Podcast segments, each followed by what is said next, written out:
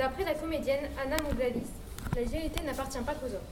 Avant de vous donner mon avis mûrement réfléchi, je voudrais commencer par redéfinir un des mots employés dans cette citation, afin d'être bien sûr que nous parlons tous de la même chose.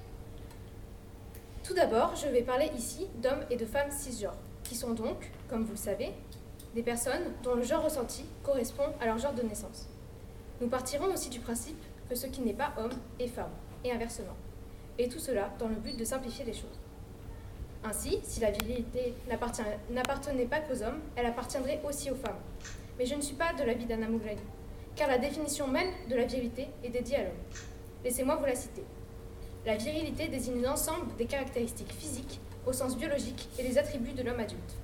De plus, elle peut aussi désigner sa vigueur et son comportement sexuel, ainsi que ses capacités à procréer. Et enfin, elle désigne les caractères de l'homme qui lui sont culturellement associés.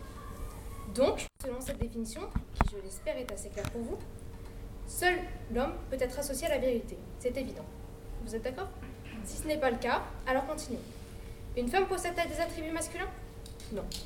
Une femme possède-t-elle les caractéristiques sexuelles et les capacités de l'homme à procréer? Non. Une femme possède-t-elle les caractéristiques culturellement associés à l'homme? Non. Toujours pas. Car justement, ils sont associés à l'homme, cela s'entend. Ensuite, d'après moi, si l'homme pouvait donner à la femme une partie de lui, en l'occurrence sa vérité, la femme pourrait en faire de même. Mais c'est impossible. Pourquoi? Parce que la vérité n'a pas d'antonyme. Il n'existe pas un mot pour exprimer la même chose chez la femme. Vous me diriez qu'il y a la féminité, mais c'est faux.